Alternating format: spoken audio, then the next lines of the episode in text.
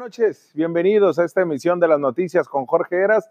Les saludo con mucho gusto porque además de que vamos a cerrar la semana juntos, pues lo invito a que se quede con nosotros las 120 minutos de información, pero sobre todo de análisis periodístico. Y iniciamos, usted sabe muy bien, con la editorial.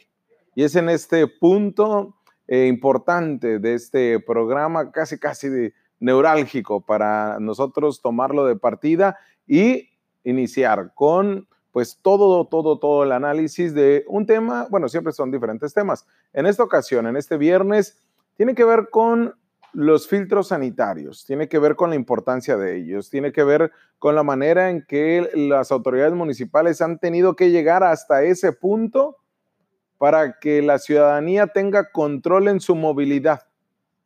No funcionaron los que pusieron en alrededor de las calles no funcionó el reducir los carriles para que te causara pues molestia, eh, te causara un cierto malestar o incomodidad para ir y venir de tu ciudad, tanto en Ensenada como en Mexicali.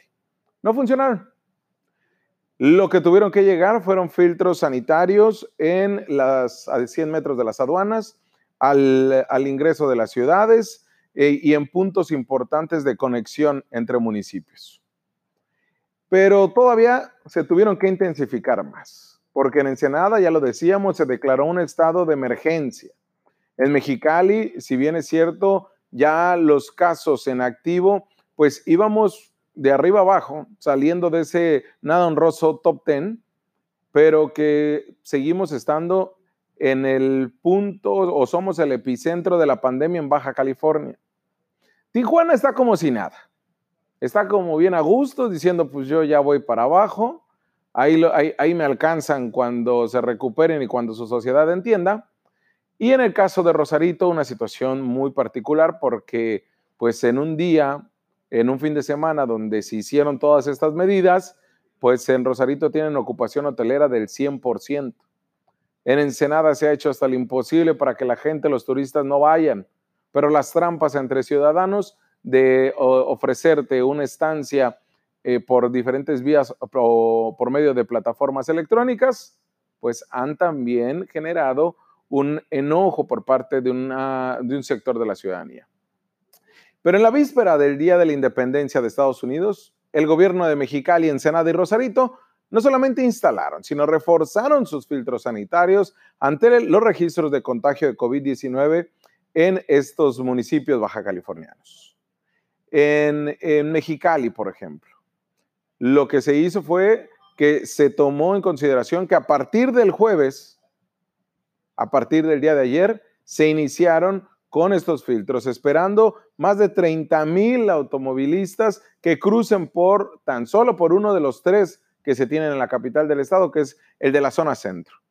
En el de la puerto fronterizo de Andrade y en el caso de la zona oriente, pues cierran las actividades a las 2 de la tarde. Pero se intensificaron, ¿eh? Y además se, se reordenaron porque tuvieron ya a más policías un movimiento más acelerado de pasar a las personas. En el puerto de Ensenada también se reforzaron los filtros sanitarios en la entrada norte de la ciudad para aquellos visitantes provenientes de la autopista escénica o de la carretera federal de Tijuana, así como de Tecate por el Valle de Guadalupe y de Mexicali por el Valle de la Trinidad. Por todos lados se flanqueó toda esta eh, ciudad del sur de Baja California para que no ingreses si no tienes una actividad esencial. El día de hoy el mismo alcalde Armando Ayala estuvo no solamente preguntando a dónde vas, qué quieres, eh, eres residente de aquí, si te conozco, no te conozco, porque no había de otra más que impulsar todo este trabajo de inspección de las autoridades municipales. Hoy también reforzaron y se pusieron más rudos. Y esto ha ocasionado que a los reportes que nos dicen hace unos momentos, las filas están larguísimas, porque es prácticamente una entrevista que te hacen. Casi, casi como si fueras a sacar tu visa. ¿A dónde vas? ¿Quién son tus papás? ¿Dónde vives? ¿Qué actividad vas a hacer? ¿Traes eh, cheve? ¿Traes hielera? ¿Traes asador? ¿Qué, ¿Qué es lo que vas a hacer?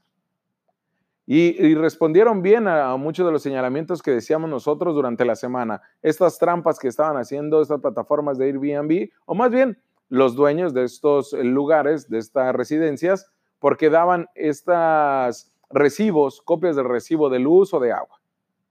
¿Qué pasa en Rosarito? También ahí se pusieron rudos. En Tijuana, ¿no? En Tijuana se mantienen abiertas a los visitantes sus dos garitas internacionales, entre, entre ellas las del Chaparral, considerada la de mayor registro de cruces diarios a nivel mundial. Por ahí está pasando todos los que van en Senada y Rosarito, ¿eh? los que van a echar pachanga por el 4 de julio. Precisamente en Rosarito, en la mañana de hoy se instalaron todos los filtros sanitarios con la presencia de militares y agentes de la Guardia Nacional y de la Policía Municipal, con la intención de inhibir el festejo tradicional en ese municipio costero.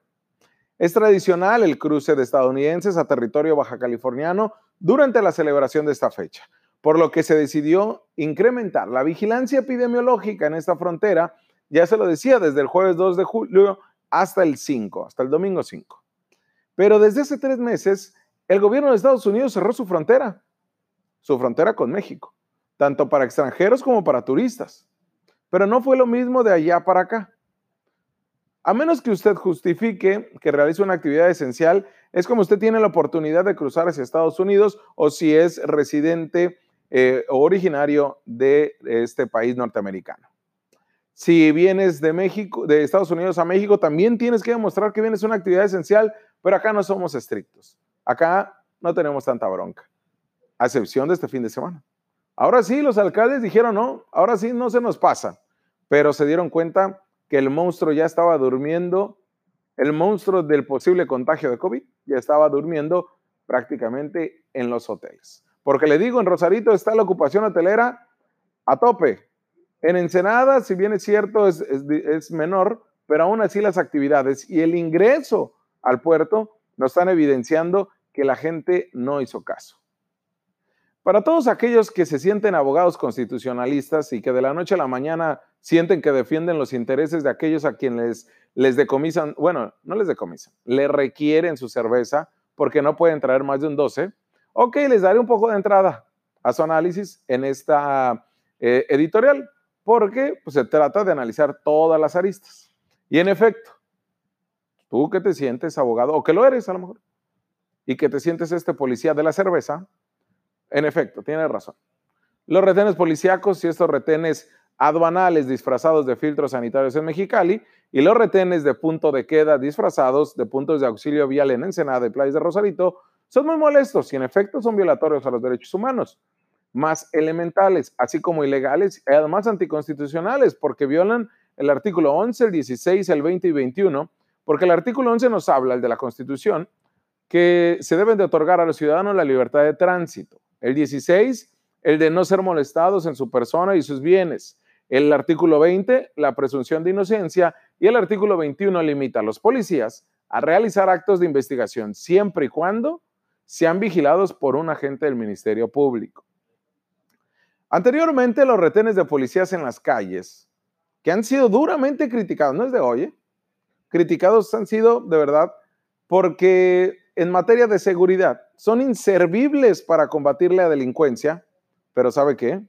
han resultado efectivos en el control de borrachos, han resultado efectivos en el control y en la disminución de personas con aliento alcohólico que faltando al bando de policía y buen gobierno, les vale y ponen en riesgo su vida y la de los demás. Porque dicen una no es ninguna y se vale. Han sido efectivos estos policías que han hecho de estos retenes una manera de ayudar en el control de disminuir los accidentes viales, especialmente en jóvenes, que son los que menos caso hacemos o hicimos cuando lo éramos. No me voy a meter en si es correcto o no, si es positivo o negativo. Al final les, siempre les digo que aquí usted tiene la última palabra, pero es necesario evaluar todo. En el caso de Mexicali, Bien, usted puede regresarse a pagar el impuesto de su cerveza a la aduana o ir al juez calificador a perder todo un día bajo una legata muy sencilla, señor y señora. No pase más de un 12 de cerveza. Nos cuesta tanto entender. O nos cuesta tanto tirar una cerveza cuando no te están llevando a la cárcel, no te están poniendo una multa, te ponen una multa cuando no haces caso de traer el cubrebocas, eh, te pone una multa cuando tú realmente generas esta parte de, pues, de descontrol, de enojo. Pero he estado ahí en esos filtros y el trato de los policías y el trato de las personas, de verdad, que no tendrían que estar nada haciendo ahí, pero lo están haciendo por un bien, por el disminuir el contagio. El resultado de estos filtros los veremos después, en 14 días. El día de hoy circuló en redes sociales un video donde está un joven muchacho, donde precisamente le, dice a Juan Carlos Buenrostro que por qué no le toman la temperatura. Le dice, ¿sabes qué? Se nos acaba de descomponer el aparato. Pero tú no traes cerveza, no traes nada, vienes de trabajar, ¿va? Sí, sí vengo de trabajar, voy a mi casa. Ah, pues pasa. Y el joven, el tipo se mofa de la policía. Se mofa como si eso lo hiciera un ganador, un libertario como si le tuviéramos que aplaudir por semejante hazaña. No, señores, ya les dije, en efecto, se violan derechos elementales. Y usted puede alegarlo lo que usted quiera, ¿eh? Se pudo haber bajado, pudo haber enfrentado, pudo haber hecho lo que usted quiera. El fin acá es lo más importante. Si bien es cierto, no nos vamos a meter en este rollo de que el fin justifica los medios, no, porque siempre debe estar basado en la legalidad. Pero acá lo más importante es que usted tiene la manera de defenderse. Pero ¿por qué estamos haciendo tanta rabieta? ¿Por un 12 de cerveza? ¿Por eso estamos haciendo tanta rabieta? Ese es impresionante. O porque no me dejan ir a festejar o a hacer pachanga a San Felipe, a Ensenada, a Rosarito. Por eso estamos haciendo tanto show. Debemos de elevar nuestro nivel de discusión, nuestro nivel de análisis y también nuestro nivel periodístico. Mire, duró dos fines de semana para que la raza entendiera que no tiene que estar cruzando si no tiene nada que hacer, sobre todo si usted es residente, si usted trabaja allá y vive allá, o si usted tiene familia acá. Y hoy, por fin, en viernes, antes de llegar al canal, me di cuenta que hay menos gente cruzando a Mexicali procedentes del Valle de Imperial. ¿eh? Cuando se esperaban más de 30 mil personas, esperemos que sean menos de 15 mil. Y fue gracias a estos eh, filtros sanitarios. ¿Por qué se están tomando todas estas medidas? Por si todavía, todavía hay enojo de su parte. Les comento que Baja California rebasó como entidad los 10.000 casos de contagios acumulados al registrar 10.028 según el Sistema Especial de Vigilancia Epidemiológica COVID-19, aunque la Secretaría de Salud del Estado registra solo 9.576. Pues ya rebasamos los 10.000, ¿eh? Mexicali ocupa el lugar 10 de las ciudades del país con el mayor número de contagios activos, con 409 pacientes, de los cuales 37 corresponden al puerto de San Felipe y el resto a la zona urbana y rural de la capital de Baja California. Esta entidad reporta oficialmente 1.901 decesos por COVID-19 entre el 31 de marzo y el 3 de julio del 2020. Tijuana es la ciudad donde habita la mitad de personas en la entidad y reporta 867 muertos a causa del COVID. Y eh, a causa de la COVID, si ya me dijeron. Y Mexicali, un total de 860 defunciones. La diferencia es solo de 7 casos, señores, a pesar de la diferencia de la densidad de población.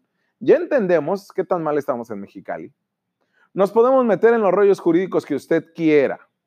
Lo anterior resulta de gran relevancia, ya que hablamos de facultades o no de las autoridades, de la capacidad que tenemos los particulares de atender estas medidas, la de los cuerpos de seguridad pública ante los supuestos que marca la Constitución, cualquier detención que esté fuera de hipótesis que marca la propia ley, que marca la propia Carta Magna, nos apartaría de las causas y condiciones fijadas para establecer las normas correspondientes. Sin embargo, se lo dejo a usted, porque usted es una persona inteligente porque usted tiene o siempre tiene la razón o usa la razón por delante para determinar cualquier acción y medida, porque usted como sociedad es inteligente.